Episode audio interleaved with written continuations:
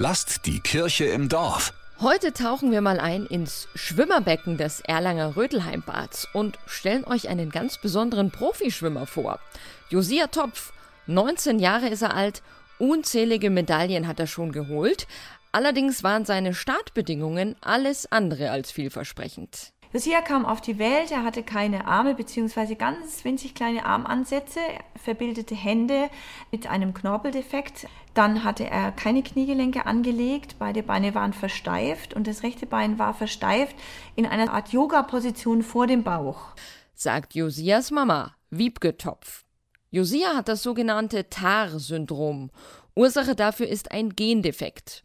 Das alles hält ihn aber nicht davon ab, bei den Paralympics und Weltmeisterschaften mitzumachen und internationale Rekorde aufzustellen. Angefangen hatte alles mit sechs Jahren, wo mein Papa gesagt hat, ich muss schwimmen lernen, also jedes Kind muss schwimmen lernen.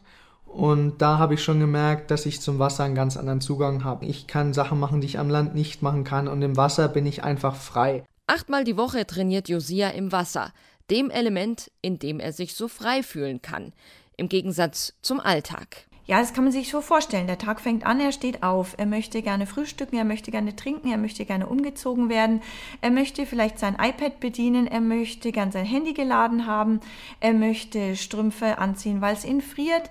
Und für alle diese Dinge braucht er jemanden. Aber nicht nur die Unterstützung seiner Mama hilft Josia.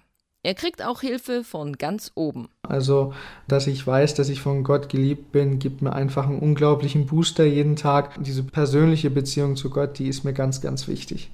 Abitur, Führerschein, Jurastudium und die Vorbereitungen für die Schwimm-WM 2023 in Manchester. Josia hat viel erreicht und setzt sich weiter jeden Tag für seine Ziele ein. Von daher möchte ich jeden ermutigen, jeden Tag sein Bestes zu geben und auch mal Hindernisse zu überspringen weil wenn man diese körperliche Einschränkung nicht hat, ja, dann ist eigentlich Sky's the limit. Lasst die Kirche im Dorf. Immer freitags gibt's eine neue Folge. Abonniert uns gerne.